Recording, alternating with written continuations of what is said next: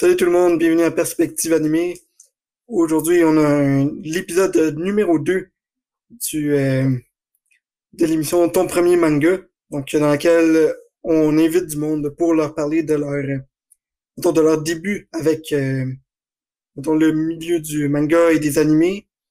Et on, on va leur parler, mettons, leur relation avec, euh, avec tout le média. Donc, euh, Tano, veux-tu nous faire l'introduction de l'invité? Ouais, on est aujourd'hui avec le champion de la guilde justice. On est avec Zell, euh, qui est avec nous, qui fait partie de la web série nous. Donc, allez la voir si ça vous intéresse. Aussi, il y a le jeu vidéo qui vient de sortir. J'ai juste joué trois heures, mais j'ai bien apprécié la date.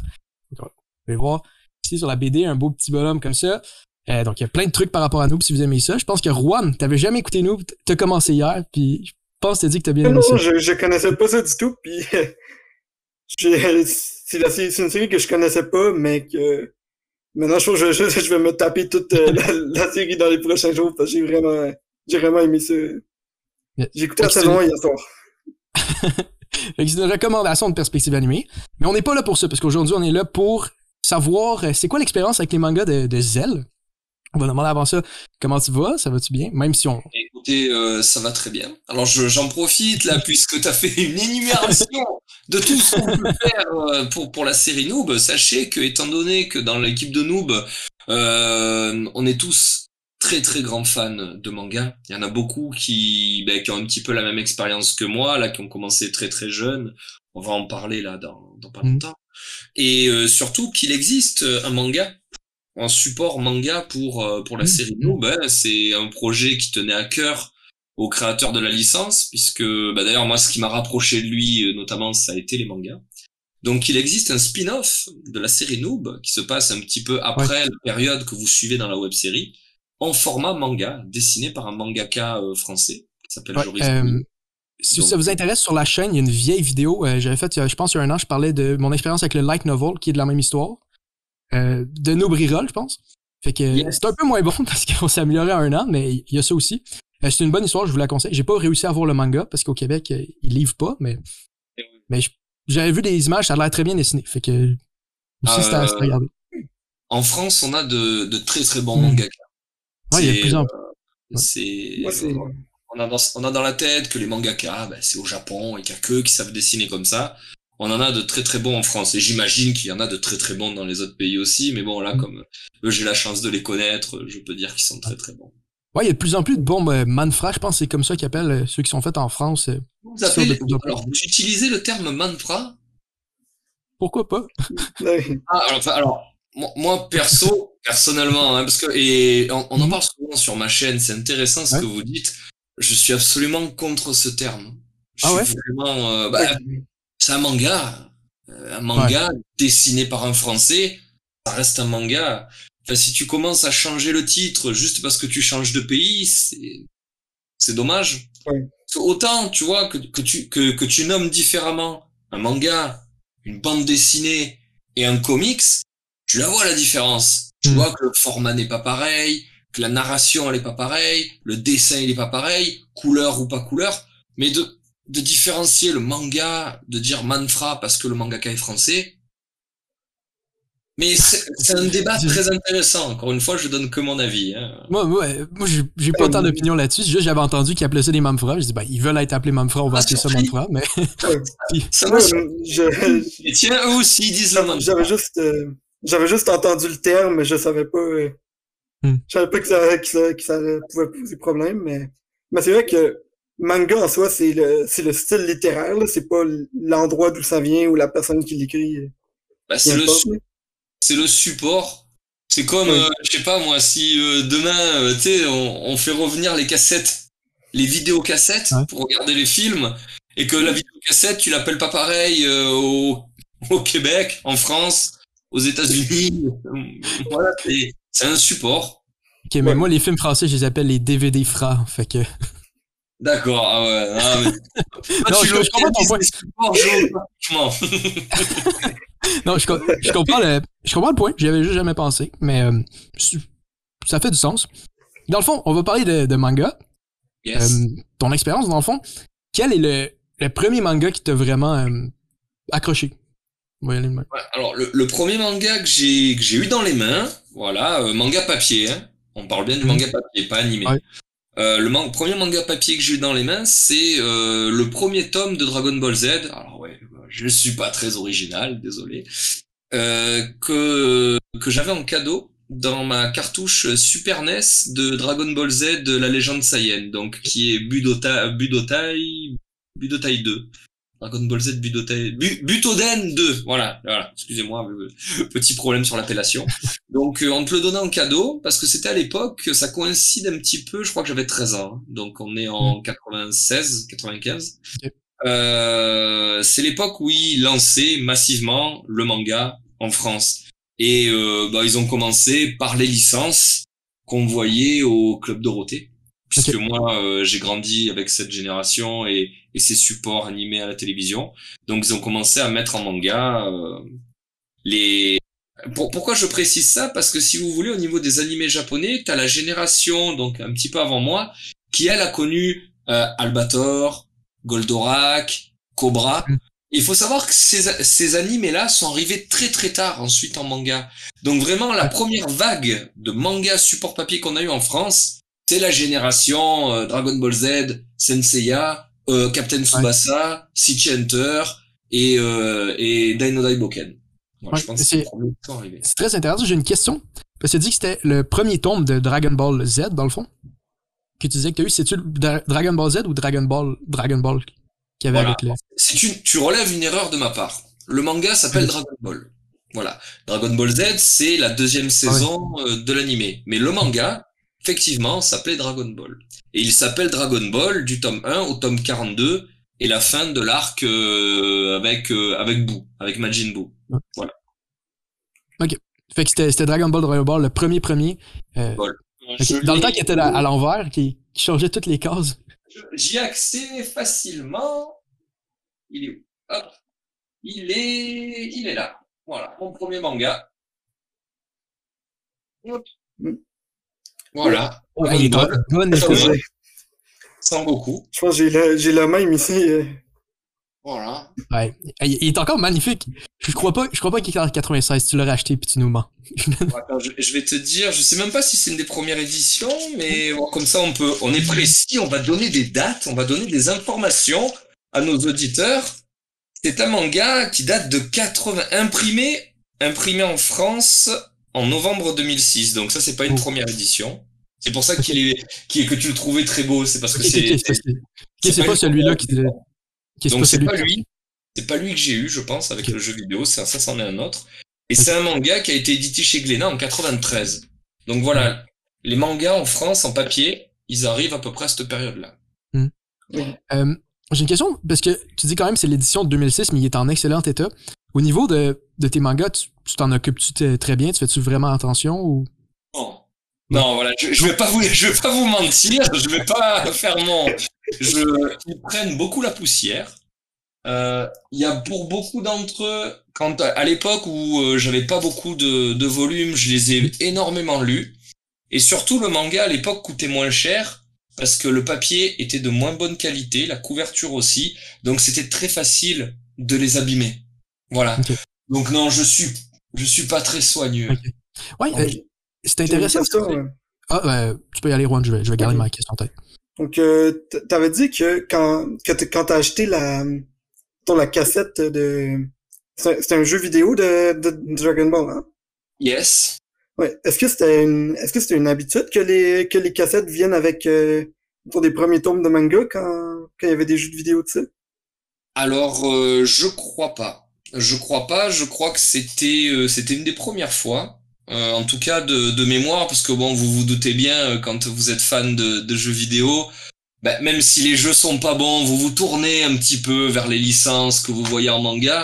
Moi, par exemple, je transpose vite fait à maintenant, euh, tout ce qui est Namco Bandai, avec les licences One Punch Man, euh, bah, bientôt Demon Slayer en octobre, Captain Tsubasa, euh, Dragon Ball Z, j'achète. Même si le jeu est pas bon, j'achète. Ça, j'adore ça. J'adore jouer avec les personnages de, de mes mangas préférés.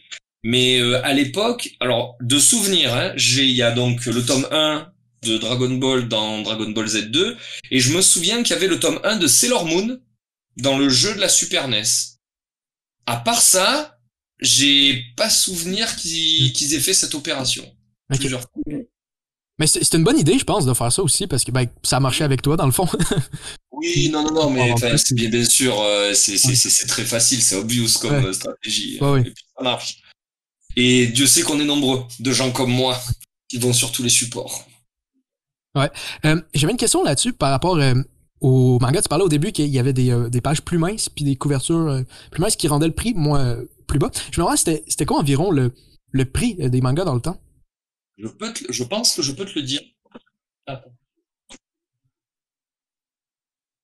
Tu vois, par exemple, je vais prendre cet exemple. Alors ça, c'est ma petite pépite. Lui, par contre, c'est le vrai tome 1. C'est le tome 1 de Dino Daiboken, donc euh, qui s'appelait Fly au Club Dorothée. Euh, quand je disais que le manga était moins cher avant, c'est parce que la qualité du papier est vraiment. Hein, on est, tu vois, tu vois le papier que tu utilises pour t'essuyer quand tu vas aux toilettes? On est un tout petit peu au-dessus. Bien. Et, euh, et et voilà donc on a on est sur l'année 96. Mmh. Voilà. Et là, on est sur, euh, je crois, euh... ah peut-être c'était en francs. oh le vieux, il parle en francs. On est sur du euh, 8 francs. 8 francs. 8 francs. Donc euh, maintenant, vous êtes plus sur 8 euros euh, pour certains éditeurs. Mais mais voilà, mais ça coûtait ça coûtait pas cher. Vraiment, euh, il sortait deux par deux chez cet éditeur qui s'appelait J'ai lu. Il sortait deux par deux et pour des bourses comme la mienne, euh, donc d'un jeune collégien, tu pouvais te les acheter sans hmm. tomber dans dans mais tu pouvais manger derrière, il y avait pas de problème. mais tu penses que ça a eu un lien avec le fait que tu as quand même commencé à les, les collectionner un peu plus, le fait qu'il était moins cher puis c'était possible de l'acheter à, à ton âge? Ben, euh, comme, comme je disais, euh, tu pouvais être collectionneur parce qu'en fait, il y en avait pas beaucoup. Moi, je sais que à cette époque-là, donc en 96, j'avais les City Hunter, j'avais les Fly et j'avais les Dragon Ball et et je crois que Naruto c'était pas tout à fait encore arrivé. Enfin, et encore que moi Naruto, de toute façon, je les ai achetés sur le tard. Mais j'avais quatre ou cinq collections qui sortaient euh, tous les deux mois. Donc euh, c'était tu, au début, tu t'arrivais à peu près à contrôler un petit peu ta collection et l'offre qu'il y avait. Maintenant, c'est impossible. Maintenant, tu t'es obligé de choisir tes titres, à moins d'être très très riche et d'avoir un appartement où tu as beaucoup de place. Mais au début, tu pouvais, tu pouvais, te permettre d'acheter ce qui sortait. Voilà, ça coûtait pas cher, il n'y en avait pas beaucoup. Maintenant, euh, non, moi je suis obligé, de, comme je dis, je suis obligé de choisir mes batailles. Ouais, ouais. Je peux plus tout. Alors que mon pouvoir d'achat est plus important qu'avant. Mm. Voilà, et en plus, j'ai un appartement, je suis plus chez mes parents, mais euh, il y a l'offre et c'est incroyable, incroyable. Il y a des mangas que je les connais même pas, je les découvre au quotidien, je qu'est-ce que c'est que ça? Enfin, c'est c'est vraiment incroyable. On est noyé maintenant, on est vraiment noyé. Ouais, maintenant, maintenant tu vas tu vas dans une librairie puis t'as tellement de choix puis tu connais pas la moitié des mangas qui est là-dedans. Ben, c'est surtout que, sociologiquement, le, le, rayon des mangas en France maintenant est plus gros que le rayon de la bande dessinée euh, franco-belge, qui est ce qui à l'époque était absolument pas le cas. Hein. Voilà. Donc euh, voilà, il y a, y a, quand même un phénomène. On est quand même face à un phénomène, en tout cas en France. Hmm. Euh, ouais, par rapport à ça, j'ai une question. Euh, tu dis que tu as commencé ton premier manga, c'était Dragon Ball, en fond. Mais avant ça, dans le club Dorothée, t'écoutais, j'imagine, les animés, c'est lequel du, du club Dorothée que t'aimais le plus? Alors, voilà. Voilà, je vous montre mes tatouages. Voilà. Euh, je suis, voilà. Moi, c'est Dragon Ball Z et Senseiya. Mais je pense que du club Dorothée, en tout cas, quand j'étais petit, vraiment, celui que j'attendais le plus, celui qui m'a donné le plus d'émotion, c'était Senseiya, je pense. C'était donc les Chevaliers du Zodiaque. Voilà. Et maintenant encore, euh, je, si vous me demandez de choisir entre les deux, ce sera très compliqué. Mais pour répondre vraiment à ta question, au club Dorothée, c'est les Chevaliers de Zodiac qui étaient vraiment au-dessus. Euh. D'ailleurs, j'avais j'avais beaucoup de jouets, j'avais beaucoup les chevaliers, j'avais beaucoup les armures. Euh. J'ai eu la chance de pouvoir en acheter beaucoup quand j'étais petit. Donc ouais, c'était vraiment Avant moi. De des mangas, t'avais les, les figurines de Saint Seiya ou c'était dans le même temps environ? Euh, Non, alors j'ai eu d'abord les figurines. Les figurines, elles sont arrivées très tôt. Je crois que j'avais 6 ou 7 ans quand il y a eu les figurines de Sensei en France. Les premières, hein, donc celles qui étaient vraiment pas belles. Euh, contrairement à maintenant où c'est vraiment des, des beautés. Hein. Maintenant, on est vraiment sur des, des, des belles figurines. Alors là, j'ai Donc ah, c'est ah. c'est Seiya avec l'armure d'Asgard. Hein.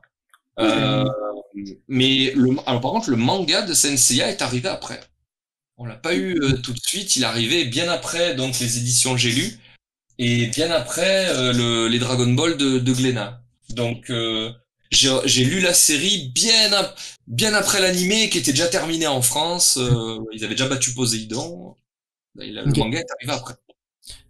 J'ai une question par rapport à ça parce que je connais pas tant ça. J'étais pas en vie puis j'étais pas en France dans ce temps-là, mais il me semble j'ai entendu beaucoup que euh, Chevalier du Zodiac c'était quand même gros en France. Ça se peut-tu ou je dis n'importe quoi dans le temps-là? Ouais, mais alors c'est une licence qui, euh, pour les gens de mon âge, est une référence. Clairement, hein, c'était euh, le, phénomène. Ils vendaient énormément de figurines, ils vendaient énormément de cassettes, là, des films. C'est une série qui a été rediffusée pendant très, très, très, très, très longtemps. Voilà. Il faut savoir aussi quand euh, ils ont fait Senseiya Omega, là, donc la série un petit peu plus jeune, ça s'est plutôt bien vendu en France.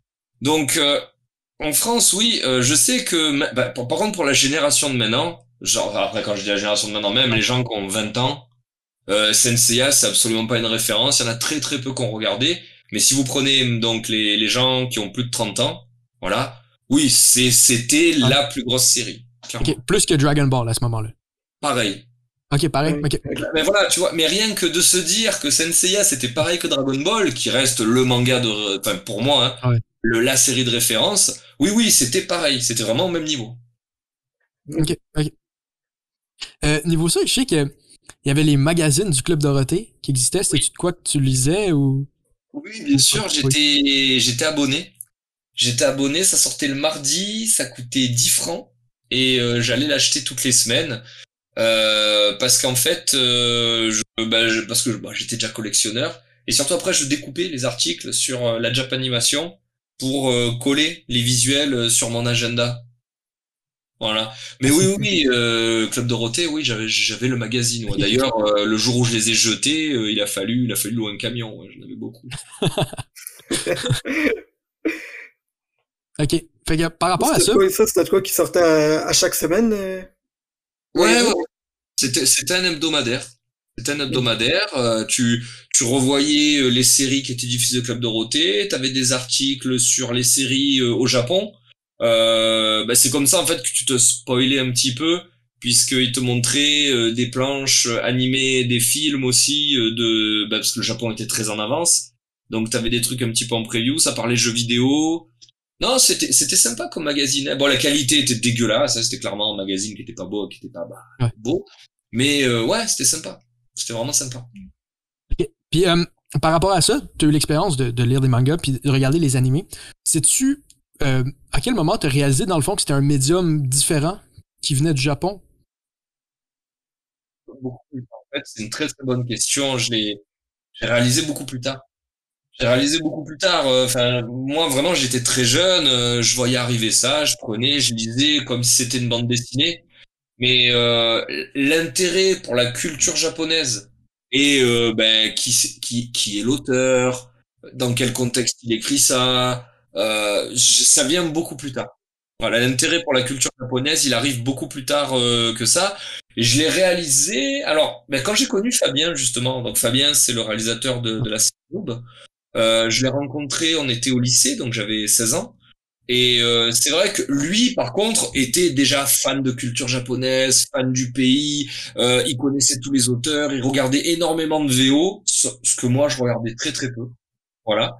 Donc, euh, quand je l'ai quand je l'ai connu, c'est vrai que l'amour de la culture japonaise, du Japon euh, et de tout ça, de la, de, la version originale, c'est lui qui me l'a donné. Donc ouais, 16 ans. C'est plus vers 16 ans que que je suis passé en mode euh, fan du Japon. Ok. Fait qu'il t'a, dans le fond, vous êtes rencontrés, puis il t'a un peu inculqué toutes ces affaires-là. De, de quelle manière tu te rappelles-tu C'est euh, ben, Déjà, euh, quand je quand je l'ai rencontré, euh, j'avais une collection de 5, 6 titres, 8 titres différents. Tu vois, les, les animés du Club Dorothée. J'avais pas, tu sais, la, la recherche, le, le, le, truc de me dire, viens, on va regarder celui-là de manga. Il est pas passé au Club Dorothée. De quoi ça parle? Je restais vraiment dans mon tunnel en qu'est-ce qu'on me met sous le nez? J'avais pas encore le réflexe de chercher les autres séries et tout, euh, même si on avait un petit peu des VHS qui tournaient là, genre tu, tu pouvais à l'époque connaître par ton marchand de journaux et par les VHS des, des mangas comme euh, Genmu, euh, je sais pas comment vous prononcez, Gun, Gun ok. Battle Angel Alita, je crois qu'il s'appelle aux États-Unis. Voilà. Okay, okay. voilà. T'avais des trucs comme ça qui étaient pas diffusés à la télé, que tu découvres un peu à côté. Ben voilà, tout ça, c'est vrai que c'est Fabien qui m'a qui m'a donné les réflexes de se renseigner, de regarder un petit peu à côté et surtout d'écouter en japonais. Voilà. Alors, euh, vraiment, euh, c'est là quand je l'ai rencontré, genre quelques mois après, j'ai plus jamais écouté une VF. Plus jamais. Mais c'était-tu compliqué dans le temps en France d'avoir les versions originales? Oui, c'était compliqué. Ça l'est devenu beaucoup moins bah, parce que en fait, les gens se sont rendus compte, euh, enfin les éditeurs se sont rendus compte qu'il y avait une grosse demande, qu'il y avait des gens qui étaient très fans, très collectionneurs, donc prêts à dépenser beaucoup d'argent. Euh, et euh, à partir de donc quand j'ai eu 20 ans, donc quelques années après, ça a commencé à être très facile. Et pourquoi aussi nous on arrivait à les trouver, c'est parce que en France, euh, dans ces années-là, donc euh, fin des années, milieu des années 90, tu commençais à avoir, tu sais, les salons spécialisés. Genre, alors au Québec, je connais pas trop les noms que vous avez, mais genre tu vois nous le Japan Expo, les tous les trucs comme ça, ça commençait à arriver. C'était des grandes messes pour otaku, pour geeks qui avait une fois par an. Et, euh, et là, tu avais euh, beaucoup d'articles d'importation, que ce soit les DVD. Alors, euh, alors pas les DVD puisque c'était ça n'était pas encore, ou alors ça a commencé à arriver. Mais beaucoup de VHS d'importation, des artbooks et euh, des tomes en, en version originale. Bon, par contre, en papier, comme je sais pas le lire, je m'en suis très très peu procuré. Mais je sais que tu vois, par Dragon Ball, je me suis acheté les trois derniers tomes pour me spoiler la fin. Euh, bien avant que ça arrive donc chez chez Glénat et euh, je, je savais pas du tout ce que je lisais, je m'en remettais au au dessin, mais euh, voilà quoi. Mais donc oui, euh, il y avait quand même moyen fin des années 90 déjà d'avoir de la VO assez euh, exorbitante. Par rapport à Dragon Ball, de te spoiler en, en lisant en japonais au début, tu le regrettes-tu ou tu as eu beaucoup de fun à le faire? Non. Bah, après, tu sais, Dragon Ball, tu vois, c'est pas l'attaque des titans. Pas, euh, tu, tu, tu dois, toi, ton seul truc, c'est de savoir comment il va le battre à la fin. Ouais. Un combat. Il n'y a pas de retournement de situation, il n'y a pas d'éléments scénaristiques incroyables, à part un petit peu dans l'arc de celle et des cyborgs. Mais en vrai, ouais. de te faire spoiler, euh, je sais pas moi, l'attaque des titans au Promise Neverland ou euh, My Hero Academia, allez, là par contre c'est moins cool. Mais Dragon Ball, t'en foutais. Tu voulais juste avoir de l'avance sur tes copains pour dire ah, moi je sais, moi je sais comment t'as fini. Voilà, c'est tout. Hein. Fait que tu t'es beaucoup vanté d'être ça ou? Oui. Oui. Oui. oui. moi je l'ai. Oh, je sais comment ça. voilà, un peu fait, oui, oui. Mais après, moi, je traînais qu'avec des personnes aussi qui faisaient comme moi, qui achetaient en japonais, donc euh, voilà. Ok, ok, ok. C'est sûr que c'est pas euh, lire Death Note euh, juste avec les dessins. C'est un peu les... moins comme. Death, euh, Death Note? Ah, Death Note, oui, les, que les dessins, c'est pas possible. c'est clair. Que les dessins, t'as aucune idée de ce qui se passe dans le manga. Non, non, non. Death Note, ils sont énervés sur les dialogues, hein, j'avoue. Mm. Euh, puis t'as parlé de la, de la, Japan Expo et toutes ces choses-là. C'est quelque chose que t'allais quand ça a commencé à. Ben, euh, on avait. Euh, alors moi, je suis originaire de Toulon. C'est une ville dans le sud de la France, au bord de mer, donc dans le Var. Et il se trouve qu'à Toulon, il y avait le plus gros salon euh, otaku, japanimation de France. Bien avant la Japan Expo. Véridique. Ça s'appelait, vous pouvez aller vérifier, le cartooniste. C'est une époque où euh, les auteurs japonais venaient encore en France. On a eu Shingo Araki à Toulon donc le character designer de l'animé euh, Senseiya, pas le mangaka. Hein. On a eu le créateur d'Albator, bien avant, là, qu'il arrive à la Japan Expo, en star et tout. Il était déjà venu à Toulon il y a, il y a très longtemps. Il y a eu, il y a eu Tsukasa Ojo, donc celui de City Hunter. On a eu des invités incroyables. C'était un salon d'une qualité que j'ai jamais revu, Japan Expo compris. Alors, petite ville, on dit Paris. Mmh. Donc, euh, j'allais à celui-là. Par contre, voilà, on n'allait pas sur Paris et tout parce qu'on était trop jeunes, on pouvait pas encore se, déplacer, hein, on avait 16-17 ans. Mais ensuite, les salons, ben, par rapport à Noob, ben, j'en ai fait énormément euh, par mois depuis euh, depuis 15 ans maintenant. Donc les salons, j'y vais toujours en fait. Alors maintenant, j'y vais en invité, j'ai de la chance. Mais euh, en tant que visiteur, j'ai fait, on a fait que que ce salon sur Toulon. Voilà. Ok, ok, ok. Puis tu dis que ça s'appelait le cartooniste? Fait que c'était juste les mangas ou c'était dans le fond tout l'univers de la BD? Tout, tout, tout. Il y avait euh, manga, animé, artbook, euh, musique japonaise, donc tout ce qui est drama, euh, tout ce qui est euh, bah, les musiques originales et tout. C'était vraiment un salon, les concours de cosplay, voilà déjà à l'époque. ça regroupait vraiment tout. Il y avait même les stands de culture japonaise. Voilà, cérémonie du thé, euh, comment cuisiner ses ramen, euh, les, les, les produits d'importation, genre je sais pas, tu vois, les, les, les, friandises et les sucreries que t'avais pas en France, avec des goûts un petit peu improbables euh, qui venaient du Japon. T'avais vraiment tout, tout. C'était euh, c'était vraiment d'une qualité incroyable. 100% japonais. 100% japonais, oui. Moi, très très peu de franco-belge parce qu'à l'époque en fait il y avait cette, cette dualité, tu vois. Si tu lisais des mangas, tu ne lisais pas de BD franco-belge, c'était tes ennemis ces gens-là. donc, euh, donc très peu de, c'était mal vu en fait le franco-belge, euh, même le comics dans ces dans, dans ces salons-là. Ok. Puis mettons, toi quand quand t'allais dans ces salons, est-ce que tu, est-ce que tu te concentrais sur ce qui était manga et animé ou t'allais aussi dans les dans, dans les kiosques de, de culture japonaise puis de nourriture Alors, tu parlais au début, la, culture japonaise, très peu. Mais euh, par la suite, genre, tu vois, maintenant, quand, euh, quand j'y vais, à mon grand âge, c'est vrai que c'est un petit peu plus euh, ce qui m'intéresse. Puisque, en fait, tout ce qui est manga et goodies, c'est quelque chose que je retrouve chez mon libraire ou dans mes boutiques en ligne préférées toute l'année. Et généralement, les articles sont à peu près les mêmes. Voilà. Mais euh, la culture japonaise, non, au début, non, j'avoue, euh, j'allais m'acheter des figurines, j'allais m'acheter des artbooks, euh, j'allais m'acheter des musiques, j'allais m'acheter les, les DVD d'importation, mais pas, pas la culture japonaise. Je m'y suis mis vraiment très très tard. Ok. Je, trouve, je, trouve, ça intéressant que tu parles de l'exposition, ben dans le fond, le, le cartooniste. T'étais-tu la première édition? C'est toi qui as commencé, même avant que tu y ailles pour la première fois? Non, alors la euh, il faut savoir que le cartooniste, la première édition, je veux pas vous dire de bêtises, je crois que c'est 93. Donc moi j'avais 10 ans. Euh, donc non, non, non, je suis pas allé à la première édition. Moi la première que j'ai faite, c'est parce que bah, c'est Fabien qui m'en avait parlé. Hein. Moi je, je, je savais même pas ce que c'était. Euh, la première édition, je crois que je suis allé à celui de 96. Donc j'avais, j'avais 16 ans. Ouais, voilà, ben, quand j'ai rencontré Fabien. Donc, ouais, j'ai fait la première édition en 96, mais ça existe, ça existait déjà depuis euh, trois ans.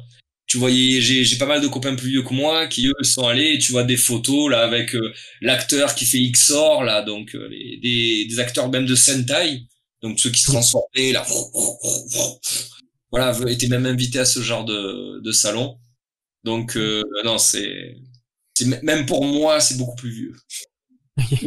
Ok. Euh, Juan, je vais te laisser trois secondes avec tu proposer ta question parce qu'il y a, quelqu'un à quatre pattes qui veut sortir chez moi. Fait que j'ai mon Ouais, inquiète-toi pas, c'est son chien qui parle. Il faut, faut s'en occuper. Ouais. ouais. mais justement, euh, je pense que t'avais dit qu'il y avait des euh, il y avait des mangaka qui étaient allés à cette euh, au cartooniste. Ben, le truc, c'est que maintenant, je trouve, hein, euh, si tu prends le, le plus gros salon en France, qui est la Japan Expo, tu as tu as pas des mangaka incroyables qui viennent. Genre, tu vois, maintenant, dans le plus gros salon, mec, mais je te dis de France, c'est quasiment d'Europe, le Japan Expo Paris. Tu devrais être en mesure de pouvoir inviter quelqu'un comme Oda, qui fait One Piece, quelqu'un comme Kishimoto, qui fait Naruto. Tu devrais avoir les plus grosses pointures de la planète en manga. Et c'est pas le cas. Moi, je crois que la, la plus, le plus gros invité que j'ai vu sur les dix dernières années, Euh, je crois que c'est le l'auteur de Fairy Tail. Alors on est on est sur une série quand même qui a eu beaucoup de succès. Hein, faut pas dénigrer Fairy Tail, même si c'est pas incroyable. Hein. Euh, mais euh, voilà. je veux dire, actuellement, le le le, le Japan Expo Paris est incapable d'inviter ce genre de, de pointure comme Oda ou Kishimoto. Là où à l'époque, le cartooniste, on a vu passer les plus gros. Je veux dire, il y avait pas encore Oda parce que One Piece à l'époque, euh, c'était pas encore arrivé en France. Mais euh, on a vu passer, voilà, les autres plus gros. Voilà, à l'époque, Tsukasa Ojo, donc celui qui fait City Hunter, qui était ben, dans le top 3 des plus gros, il est passé à Toulon. Voilà. Okay. parce que je sais que c'est, je sais que c'est une époque euh, avant la tienne, mais j'avais, j'avais vu un film dans lequel euh, Osamu Tezuka avait fait euh, le, le, voyage euh, le voyage en France. Je me donc c'est quand même très, très drôle. Tezuka, je crois, hein, je vais pas vous dire de bêtises, je crois qu'il a fait le festival d'Angoulême. Ah ouais, ouais, le festival de BD, je pense. Le festival d'Angoulême, c'est euh, la grande messe de la bande dessinée, presque dans le monde. C'est vraiment the mm-hmm. place to be pour la bande dessinée. Et euh, je crois que le, le seul déplacement qu'il a fait donc en France, Osamu Tezuka, pour son travail, ça a été ça a été au Festival d'Angoulême. Mais je crois pas qu'il y ait un salon français qui ait réussi à l'avoir. Oui. Hmm. Voilà, ça. Après voilà, là comme tu dis, on est encore sur une génération avant. Ouais. Ok. Puis euh, après ça, tu parles de, de 16, t'avais 16-20 ans dans les environs que tu nous parles. Euh, niveau euh, ta vie adulte, comment que ça se passait un peu euh, ta continuation de collectionner, dans le fond? C'est exactement pareil. Je me comporte au niveau des mangas hein, comme avant, à part que comme je vous ai dit, j'ai plus d'argent puisque je travaille et euh, j'ai euh, j'ai plus de place puisque j'ai mon appartement. Mais vraiment, hein, je fais pareil qu'avant. Tous les mois, j'en achète. Euh, je le lis le soir avant de m'endormir. Voilà, et je, je, crois que j'ai pas arrêté de lire le manga le soir avant de m'endormir depuis, depuis plus de 25 ans. C'est un rituel que j'ai gardé. Donc en fait, ma façon de consommer et de me comporter vis-à-vis du manga, elle a jamais changé. Là maintenant, j'ai un fils, j'essaye un petit peu de lui en donner un. Là, il est sur My Hero Academia par exemple. J'essaye un petit peu de lui donner tous les soirs, même s'il lit pas, juste qu'il regarde les images euh, j'essaie un petit peu de le sensibiliser à ça pour que ben plus tard, si ça l'intéresse, il aura déjà euh, quelques tomes d'avance. Oui. mais, euh, mais ouais, non, non, il y a rien qui a ma, ma vie d'adulte ne m'a pas changé euh, là-dessus. Ok. Et euh, je trouve ça super intéressant. Tu parles du fait que tu lis à chaque soir depuis 25 ans. Ouais. Bah, en fait, euh, j'ai le soir, j'ai besoin de lire pour m'endormir. Hum. Et depuis 25 ans, euh, c'est un manga. Euh, j'ai très peu lu tout ce qui est roman. Je crois que j'ai dû lire euh, les Harry Potter et les euh, et les Thomas Harris, donc les Silence des agneaux, Hannibal, Dragon rouge. Mais et mes deux têtes, je crois que c'est la seule littérature roman que j'ai lu. Le reste, c'est que du manga et, et un peu de bande dessinée aussi. tu dis que c'est un rituel qui a commencé euh, il y a 25 ans. C'était-tu quoi que tu faisais avant avec d'autres types de lecture, puis après c'était le manga, ou t'as commencé ça avec le manga? Non, je, avant, je, je lisais les bandes dessinées. Euh, je lisais les Tintins, les Astérix, les Boulet Bill, les Gaston Lagaffe, et puis ensuite je recommençais. J'avais très peu de titres, enfin très peu de titres. Je, il y avait beaucoup de tomes, mais j'avais peu de licences. Mais oui, avant les mangas, c'était la, la BD franco-belge. Ok. Puis en ce moment, euh, avant de te coucher, c'est quoi que tu lis comme, euh, comme titre? Alors hier soir, j'ai lu. Je crois que j'ai lu Demon Slayer hier soir. Et là, je vais attaquer euh, Valkyrie Apocalypse, qui est diffusé sur Netflix euh, actuellement. Oh ouais. ouais. Tu l'aimes bien, je pense, cette série-là, Juan? Ouais, ouais, j'en avais fait euh, une review il y, a, hmm. il y a une couple de mois. Ouais. Euh, fait que juste les mangas, c'est pas d'animé avant de te coucher, juste les mangas. Non, alors je, alors par contre, je regarde très peu d'animés. Quand je regarde un animé, c'est parce qu'il n'existe pas en, en manga. Hmm. Mais euh, moi, je suis vraiment la team euh, papier. Je, préfère. Euh, alors les, les animés, hein, j'ai rien contre, hein, c'est génial. Il y a, il y a beaucoup d'animés qui sont très très bons. Ben, l'avantage de l'animé, c'est que t'as la musique. Il y a des musiques d'animés qui sont extraordinaires. Par exemple, là, je vous ai, je vous ai parlé là, il y a de My Hero Academia. Mm. My Hero Academia, si euh, je dois le recommander à quelqu'un qui veut découvrir la licence, je lui, je lui recommanderais plutôt l'animé que le que le manga. Mais euh, généralement, je lis. Ouais, je c'est très rare que je fasse le format animé. Après, des fois, t'es obligé parce qu'il y est pas. En genre, tu vois, Valkyrie Apocalypse, j'ai pas commencé en papier parce que je savais pas que ça existait. Et c'est quand je l'ai vu sur Netflix que j'ai dit bon ben voilà, euh, plutôt que de regarder sur Netflix, je vu que l'édition est plutôt belle, on est chez c'est chez Kiun, l'édition est plutôt belle, je vais plutôt aller le lire. Ok. Ok. Et, euh, ah, toi, vraiment, euh, toi, quand tu veux lire tes mangas, tu vas vraiment les lire, euh, mettons, avec euh, tes tomes, avec les tomes en papier euh, que tu achètes en librairie ou, ou ça t'arrive dans lire en ligne? Alors attention, non, non, alors voilà, par contre, je suis, alors je comprends, hein, il y a pas tout le monde qui a la thune, il y a pas tout le monde qui a la place, mais vraiment le, le scan, c'est de ça que tu me parles, le format scan, je suis vraiment contre. Vraiment, je trouve que c'est vraiment manquer de respect à, à l'œuvre euh, originale. Tu vois, je, je suis pas. Euh, pour moi, euh, allez, à part un, à part une tablette, mais la page internet, c'est pas un support pour lire un manga. Maintenant, euh, tu m'expliques que tu peux pas attendre, que tu veux lire avant tout le monde, que tu veux pas te faire spoil et du coup tu, tu prends les scans parce que vraiment t'en peux plus, je comprends. Mais moi vraiment c'est quelque chose que j'ai jamais fait et que oh là avec toute l'offre qu'il y a actuellement, si tu veux attendre, ben, que, peux aller en lire un autre, tu vois, et t'attendre ton support papier. Mais par exemple, là, pour en revenir à mon pote Fabien, qui a la même euh, expérience que moi sur les mangas, lui, par exemple, l'attaque des titans, dont il est archi fan, il est pas arrivé à attendre. Dès qu'il y avait les scans, il allait lire. Voilà. Donc après, voilà, c'est chacun voit un petit peu par rapport à son expérience, euh, sa façon de, de, lire les mangas. Mais les scans, moi, jamais. Jamais, jamais, jamais, jamais lu un scan. T'es es vraiment un, fan euh, du papier? C'était-tu déjà arrivé d'aller, euh, mettons, louer un, un manga à la bibliothèque? Non. Non? Non, non, non. Bah, déjà, j'ai jamais trop aimé la location parce que j'aime pas rendre. quand je prends quelque chose, j'aime pas euh, le, le, le redonner. D'ailleurs, je, je, je demande très peu euh, à mes amis euh, de, de me prêter leur, euh, leur manga parce qu'une fois que j'ai un manga, j'aime pas le rendre. Le mec, ça reste à moi, c'est mon expérience, c'est mon précieux, voilà. Donc, euh, mais après voilà, euh, vraiment c'est c'est très personnel et par habitude, hein, moi le, le support papier, hein, c'est encore une fois, je, je, comprends très bien ceux qui préfèrent mater de l'animé. Et quand je vois l'essor là des plateformes de streaming, actuellement, je pense que les gens, en majorité, sont plus sur l'animé que sur le format papier. Mmh. Ouais, je pense aussi. Ouais. t'aimes pas ça, rendre les mangas que tu prends, puis tu disais que tu collectionnais déjà quand t'étais plus jeune. C'est-tu un peu lié euh, d'une personnalité un peu plus collectionneur que toi? Ouais, alors je suis déjà, j'aime beaucoup les bibliothèques. Voilà, moi je me rappelle quand j'étais petit, euh, les endroits où j'ai été élevé, il y avait beaucoup de bibliothèques avec des livres chiants dedans.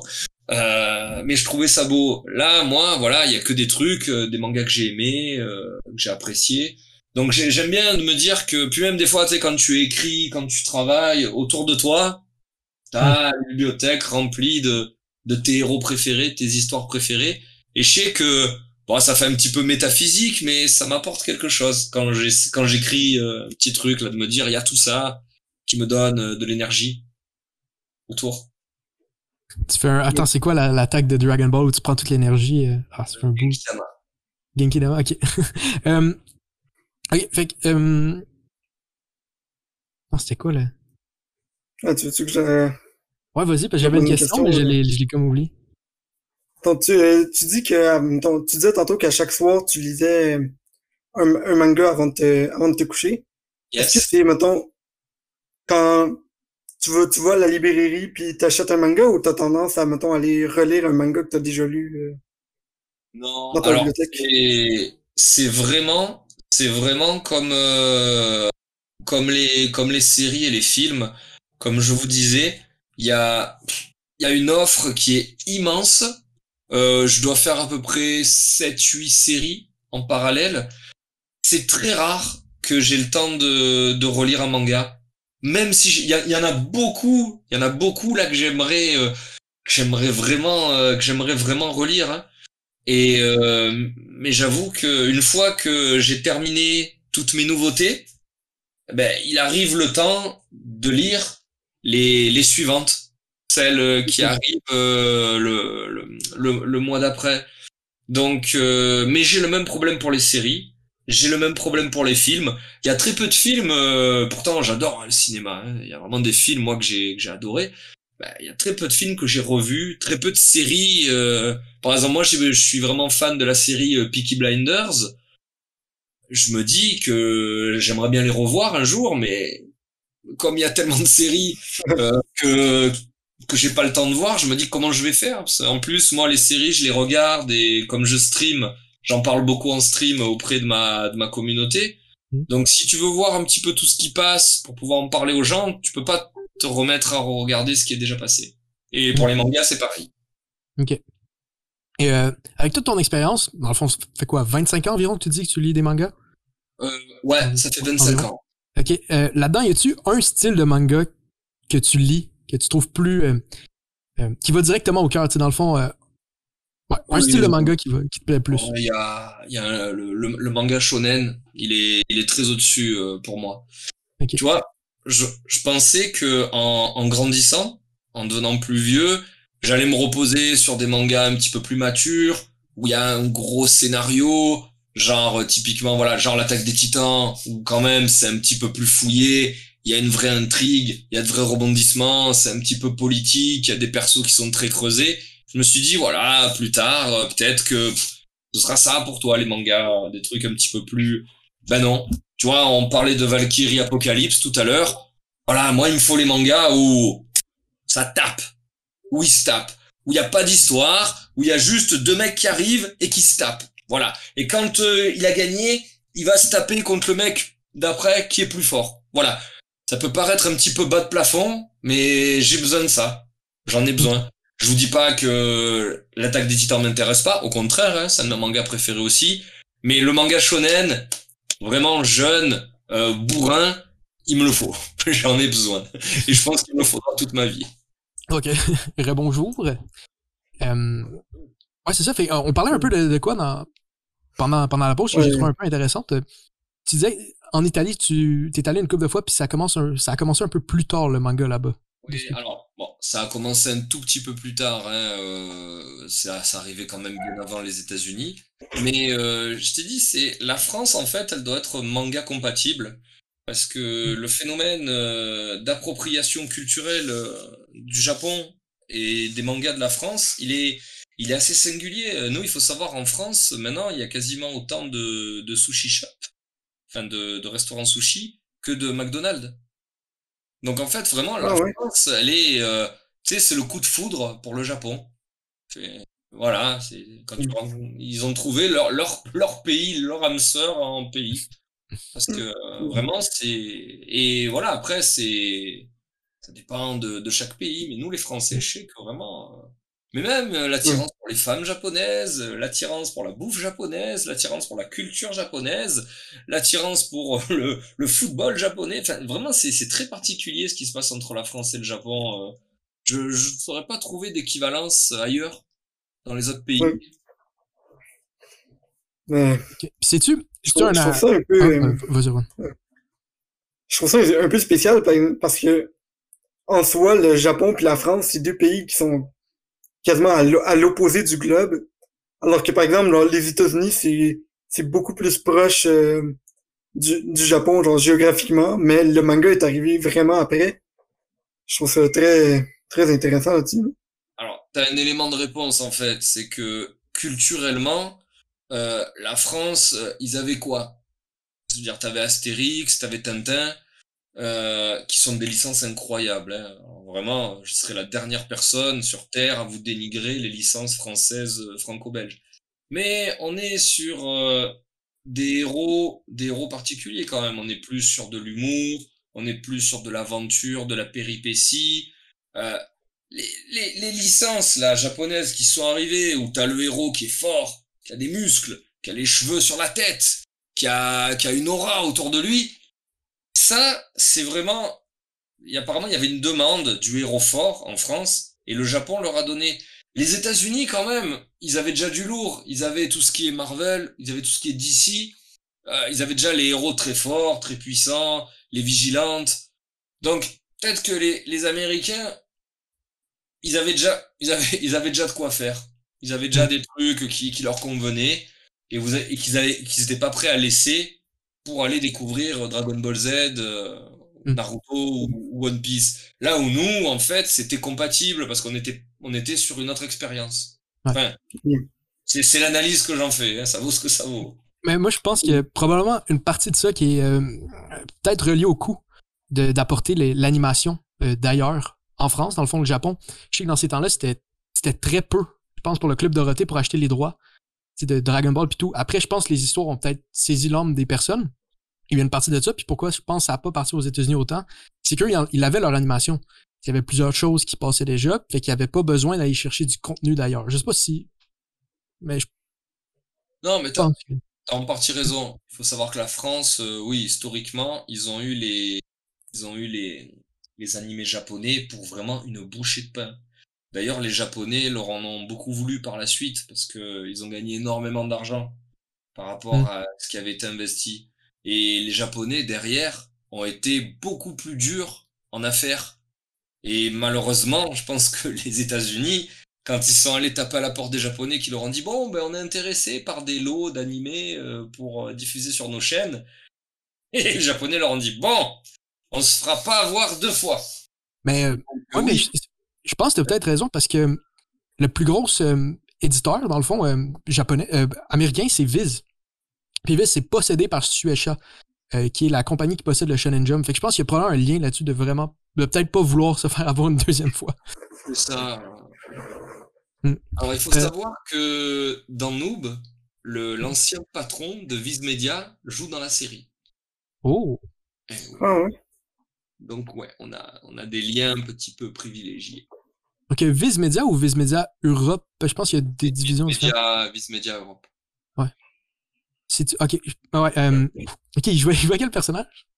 Il joue le général Cetardus. Ah, ok, ok, ok. Ok. C'est euh, le chef de l'Empire, ça se peut-tu? Ou je me trompe le chef... Non, c'est le général de la coalition. Coalition Ok, ah, excuse. ok, ouais. Euh, donc, ouais, dans le fond, euh, tu parles un peu de nous, je trouve ça euh, intéressant parce que je sais qu'il me semble qu'il y a beaucoup de. un peu de d'inspiration japonaise. C'est ce peux-tu dans. Oui, euh, oui. Bah oui, oui, non, mais enfin, il faut savoir que nous, de base, on fait de la vidéo pour pouvoir retranscrire ce qu'on voyait au cinéma et ce qu'on voyait dans les animés japonais. parce que en fait, les gens nous connaissent pour Noob, mais Noob, ça date de 2008 euh, Fabien et moi, on a commencé à faire des vidéos en 99. Donc il y a toute une partie inspiration euh, Japanimation que qu'on avait déjà avant. Après dans Noob, bon, t'es plus sur du jeu vidéo médiéval fantastique, donc on pouvait pas faire tout ce qu'on voulait. Mmh. Mais oui, euh, le côté, euh, bah, par exemple, quand vous prenez un personnage comme Omegazelle, justement, vous êtes sur euh, la caricature de, du personnage de Shonen. Clairement. Mmh. Voilà. Et, que je suis très content de incarner moi-même. Ouais, pour, euh, pour Omegazelle, c'est-tu un, personnage que Fabien a imaginé puis t'a demandé ou t'avais une partie de toi qui voulait faire un personnage plus comme ça? Les, les caractères dans Noob que vous voyez, c'est plus les profils de joueurs que nous sommes sur World of Warcraft. Moi, sur World of Warcraft, je suis quelqu'un qui, qui est omnibulé par le, les dégâts. Moi, je cherche toujours à faire le plus de dégâts possible. J'ai la donne euh, damage meter et je regarde autant le damage meter que le combat. D'ailleurs, souvent, ça me fait mourir, comme dans la série. Et euh, pareil, je cherche toujours à avoir le stuff le plus puissant, euh, le plus classe pour avoir un personnage auquel ben, qui me donne envie de jouer. Donc au final, ça, Omegazel ressemble beaucoup au joueur que je suis dans mmh. World of Warcraft. Arthéon, c'est pareil. Arthéon, c'est c'est un petit peu la, la bible celui qui a joué au plus de MMORPG dans notre groupe, c'est celui qui est fan du background, du lore. Donc euh, voilà, on est on est plus sur des archétypes de joueurs que vraiment des vraies personnalités. Fait quand tu joues à World of Warcraft, t'es extrêmement misogyne, c'est ça que je comprends. Ah, par contre, oui. Alors, je suis pas misogyne. Mais dans World of Warcraft, oui, je supporte pas de jouer avec des filles. Vraiment. J'ai pas eu, j'ai pas, j'ai tellement eu une mauvaise expérience que ça m'a vacciné. Ok. Euh, bah, je trouve ça intéressant. Tu dis que t'aimes beaucoup avoir le plus gros stuff, de faire le plus de dommages, d'avoir beaucoup de, de, charisme dans les jeux, puis que t'aimes beaucoup les shonen en tant que tel. tu y a-tu un lien entre les deux de quand tu joues, t'essayes d'être le personnage principal de shonen? Alors, c'est pas une question de d'être le personnage principal, c'est une question d'évoluer. En fait, le personnage de Shonen, euh, bah, tu vois, par exemple, dans, Dragon Ball Z, j'aime beaucoup, j'aime beaucoup Vegeta, qui est pas le, le personnage euh, principal. Parce qu'au bout d'un moment, t'as un personnage euh, qui change au niveau du caractère, qui devient plus fort, qui a de nouvelles techniques, qui change des fois un petit peu l'apparence aussi. Bon, pas Vegeta, là, pour le coup. Mais euh, voilà, moi, c'est l'évolution qui, qui m'intéresse dans le shonen. Après, les, les persos principaux, euh, je suis rarement, je suis rarement fan dans un shonen du personnage principal. C'est rarement lui qui, qui va m'intéresser. Je vais toujours aller chercher. Alors, moi, j'aime beaucoup les méchants, surtout euh, comment ils les écrivent euh, depuis quelques années maintenant. J'aime beaucoup les méchants dans les shonen et j'aime beaucoup généralement le, le sidekick du, du héros. Mais c'est rare que, tu vois, genre dans Naruto, c'est pas Naruto que je préfère. Dans One Piece, c'est pas Luffy que je préfère.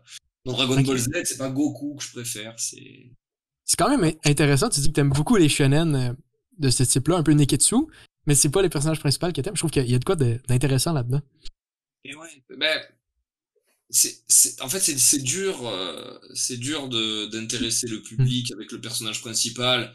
Parce que généralement, le personnage principal, il doit avoir les bonnes valeurs de la société, il doit être bon, il doit être altruiste, il doit se battre pour son idéal jusqu'à la fin. C'est pas les personnages les plus intéressants, tu vois, c'est, c'est un petit peu, il ressemble trop, le, le héros, à toi dans la société, à toi qui essaie d'être poli, de faire de ton mieux, d'être consensuel. Et donc, quand t'es dans, devant une fiction, bah, c'est pas le personnage que tu vas le plus aimer. Je pense. Fait que t'aimes un peu ça, tu dis t'aimes pas le parfait, puis t'aimes un peu les, vilains, dans le fond. Fait que y a-tu une partie de, de, vouloir voir juste de quoi qui est pas dans, dans la vraie vie que tu peux voir avec du monde que tu connais? Ben, les vilains, euh, surtout depuis quelques années, tu vois, au début, les vilains, c'était un méchant qui arrivait et il était méchant. Voilà. Il voulait tout détruire, il voulait tuer tout le monde, mais parce qu'il est méchant. Voilà. Parce que quand il se lève le matin, il se dit, oh, qu'est-ce que c'est génial d'être méchant et cruel. Et puis ils ont commencé à amener des personnages qui en fait mènent leur propre bataille.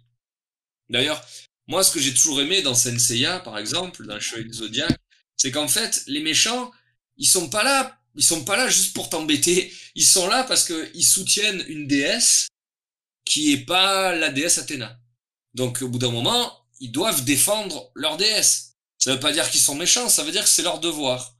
Hmm. Et je fais souvent le parallèle avec euh, Captain Tsubasa, quand il y a un match de foot contre l'équipe adverse, l'équipe adverse, elle est là pour gagner le match. Elle est pas là pour blesser Tsubasa, elle est pas là pour lui faire du mal. Ils sont là pour gagner un match de foot. Mais, allez, donc au bout d'un moment, quand ton antagoniste, il est là par devoir, ben ça, ça fait des personnages beaucoup plus brillants que, ben, je sais pas moi, que par exemple Freezer dans Dragon Ball Z, qui est juste méchant. Ouais, non, je, je comprends ça souvent. Euh, souvent quand je lis quand je lis One Piece, puis t'as un méchant qui t'introduit, au début, au début, ils nous font détester le méchant. Puis après ça, ils nous montrent l'histoire du méchant, pis t'es comme là, ah, je commence à l'aimer maintenant. Mais voilà, c'est c'est pour ça que voilà, il y a, y a, une petite subtilité quand même à avoir. Euh, je veux dire, c'est c'est quand même plus sympa ce genre de construction où t'as un mm. petit peu d'empathie pour le méchant que le truc euh, bas de bas de gamme. Le, alors ça enregistre. Bonsoir.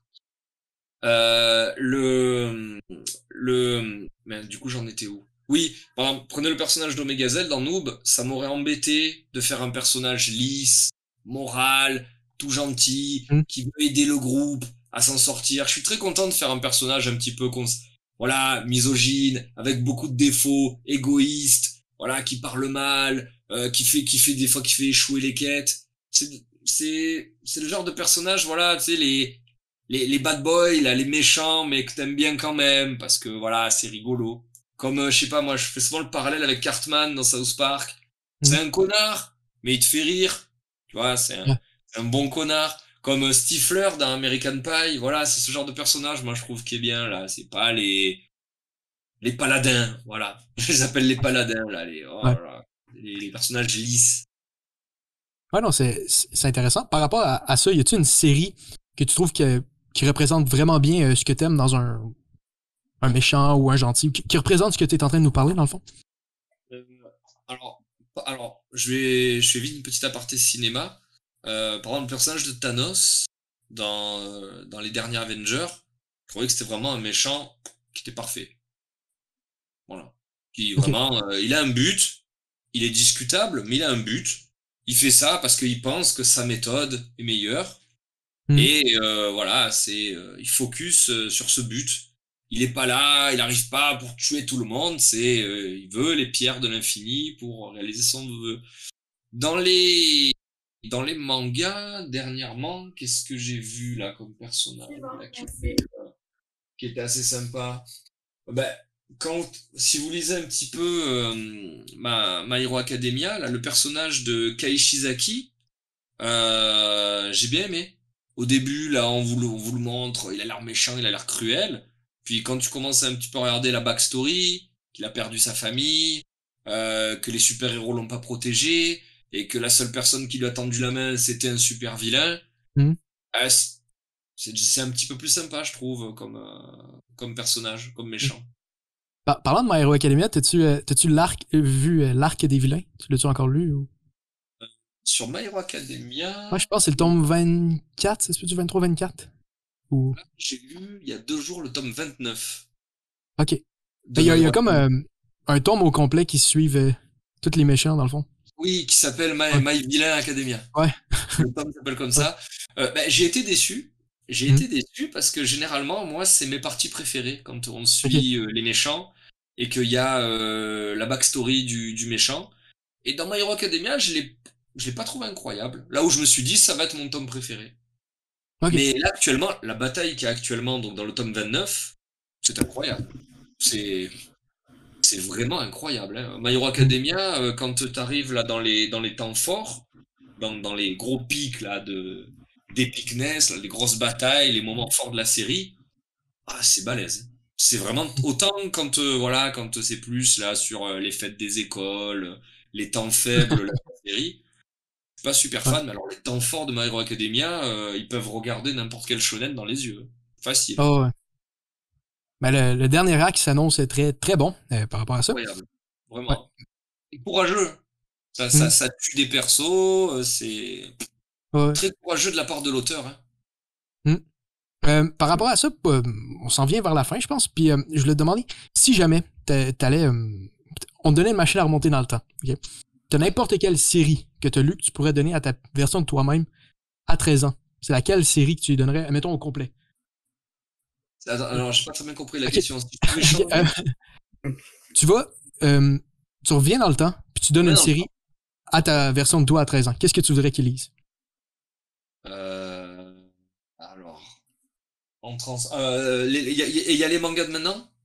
Oui, oui, tout. les mangas Ouais, Oui, puis ça va être fini, là, tout. tu veux. Infini d'un coup.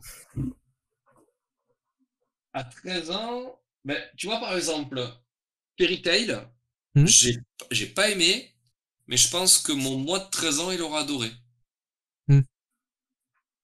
Mais euh, sinon, non, à 13 ans, moi j'aimerais revenir à 13 ans et jamais avoir lu Dragon Ball Z. hein. Oh là là, quel bonheur, quel bonheur.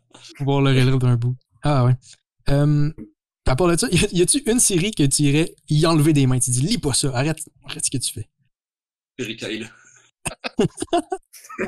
À quelqu'un de maintenant, de mon âge, je lui dirais ne lis pas Fairy Tail. Mon dieu. Euh, Seven Deadly Sin aussi, la fin. Voilà. Ah, lis, lis, les, lis la première saison. Stop. Ok, ok. Euh, J'ai jamais ah. embarqué dans, dans, Seven Deadly Sins. Oh là là, putain, là. Quelle, quelle, déception, ça partait tellement bien. C'est tellement nul la fin. Quel ah. Eh bien, et, euh, par rapport à ça, y a-tu des mangas que tu as lus euh, euh, par rapport à toutes les œuvres que tu as lues dans ta vie qui t'ont fait réaliser que euh, le manga, il y avait plus de, de différences que ce que tu savais? Qu'il y avait au début. Je sais pas si je m'exprime bien en ce moment. Tu, euh, différences. Euh, dans le fond, quel manga que tu as lu t'as fait Oh, ok, tu peux faire ça aussi dans un manga Ah, euh. Oui, oui, alors, oui j'ai. Euh, alors récemment, ça me l'a fait sur Promise Neverland. J'ai trouvé que c'est vraiment super bien écrit. Euh, il y a un manga qui s'appelait euh, Doubt, Rabbit Doubt, le, le doute. Euh, et j'ai trouvé que tu pouvais faire en manga du huis clos d'horreur. Ok. Tu vois? Ça m'a, c'est vrai que toi, quand tu lis beaucoup là de manga harem ou de, ou de manga shonen, bah, de, de te montrer que le manga peut aussi aller dans le dans le polar, dans l'horreur, dans euh, le thriller policier. Je crois que c'est un des premiers qui me l'a fait. Mais sinon, oui, la première fois que je suis sorti du shonen et que j'ai pris la plus grosse claque de ma vie, c'est sur 20th euh, Century Boys. Oh, oh. 20th Century Boys, j'ai vu un scénario, je me suis dit, oh, waouh, incroyable, incroyable. Ouais, c'est une grosse recommandation. Ah, ça fait quelque chose quand tu lis ça euh, pour la première fois, non? Ben, franchement, euh, ouais, je, je suis, je suis resté bête. Moi qui sortais de ma période Naruto et tout, là, quand tu, lis ça, là, et ils se battent pas dedans, il y a juste du scénar, tu fais, eh ouais, tu peux aussi euh, avoir du scénario. Ouais, allez, plus, pour répondre à ta question, c'est plus 20th Century Boys. Ok, ok. Ok. Et, euh, hmm. mettons que, mettons que je te disais, t'as un, t'as, un auteur avec, euh, avec un manga, puis il commence le manga maintenant, puis t'as pas le choix. Mettons, tu choisis c'est quoi, quel genre d'histoire qu'il écrirait, mettons. Par exemple, parce que, par exemple, que c'est un manga avec des, avec beaucoup de combats ou des trucs comme ça. C'est quoi que tu voudrais avoir, mettons, dans un manga idéal? Euh, des combats. C'est le, c'est le genre, euh, c'est le genre euh, qui met le mieux en scène les, les combats. C'est le genre le, le plus dynamique. C'est le genre le plus épique. Vraiment, hein, euh, moi je troquerais les, les combats dans les mangas pour, euh, pour rien d'autre. Vraiment. Hein. Ce qui enlève rien au scénar de certains. Hein. Mais ouais, juste, j'aime bien de temps en temps, là, quand ça se tape un petit peu. Tu vois, genre l'attaque des titans, il y a des scènes d'action qui sont incroyables à côté du scénario. Quand elles arrivent, t'es content. Tu dis, ah, mm. allez, là, là, ça va un petit peu taper, c'est cool. Donc, ouais, manga, un, un, manga comme Dragon Ball Z. Voilà. Ok. Ok, c'est super, euh, super le fun. T'avais-tu une autre question, Juan? Euh, ben justement, par rapport euh, à Dragon Ball Z, je pense que ça, c'était vraiment le, le, premier manga que, que t'avais lu. Penses-tu que c'est ça qui, qui fait que que de nos jours, ce, soit le genre qui t'intéresse le plus? C'est... si tu dis ça, ça j'ai l'impression que ça enlève un petit peu de superbe à tous les autres, mais oui, je pense que j'ai eu la, la première expérience, euh, elle a été tellement probante et efficace que c'est sûr que derrière, euh, ça a été plus facile euh, de s'engouffrer. Mais le truc, c'est que quand tu commences par Dragon Ball Z et que derrière, ben, il y a tout qui est bien aussi, tu te dis, mais je suis bien là, en fait. C'est bien les mangas. Bah, tiens, je vais, mm. rester, je vais rester là. On est bien. Mm. Et euh, oui, je pense que c'est déterminant de commencer. Mm. Là, tu vois, si aujourd'hui, là, si, euh, si jamais je, devais conseiller un manga à mon fils pour, pour commencer, je pense que ah, pas trop violent. Ouais, My Hero Academia, tu vois, c'est très bien pour commencer. Mmh. Ok. Que ce serait ton conseil quelqu'un qui veut commencer les mangas, My Hero Academia? Euh, maintenant, oui. oui, oui, parce que bah, voilà, après, tu sais, on n'est pas tous pareils, euh, on n'a pas tous le mmh. même rapport à la violence. Il y a les parents souvent qui tolèrent plus ou moins de choses au niveau de la lecture. My Hero Academia, je pense, c'est un bon compromis. Ou hmm. non, Fairy Tail, il y a le côté un petit peu etchi. Non, non, My Hero Academia. Un, un adolescent, hein, un jeune, un jeune lecteur. Ok. Voilà. Euh, évidemment. Bien sûr. Il euh, faut y aller avec les, classiques. Et oui, je pense. Ouais. Moi, je pense que c'est tout ce, qu'on, ce que j'avais à dire. Oui, on est correct, quoi? Ouais, moi aussi. Euh, fait que si dans, le fond, ouais, si dans le fond, quelqu'un t'a, t'a découvert avec cette entrevue-là, tu dirais de te suivre où, etc. Alors, je suis, je suis partout. Je suis, euh, je suis sur Facebook, je suis sur euh, Twitter, hein, Julien Zell. Je suis sur Instagram, euh, Flow. Je suis sur Twitch, euh, OmegaZell13. Mais je pense que le, le meilleur truc euh, pour, découvrir une bonne fiction fait par des fans de manga, allez voir la série Noob sur YouTube, hein, c'est gratuit. Euh, voilà, c'est, on a essayé dans la série de mettre toute notre passion pour les mangas, le cinéma et, les jeux vidéo. Donc, euh, je pense que si jamais vous, vous aimez les, les mangas shonen et tout, et autres, euh, c'est quelque chose qui devrait pouvoir vous, vous intéresser aussi. Si vous aimez le shonen spirit. Le fameux shonen. voilà. Ok, merci pour, pour ça. Si vous avez, aimé l'entrevue, abonnez-vous ou pas, faites ce que vous voulez dans le fond mettez un like, un commentaire, peu importe. Faites ce que vous voulez. Partagez-le à un ami si ça vous tente. Mais c'est pas mal ça que j'avais à dire.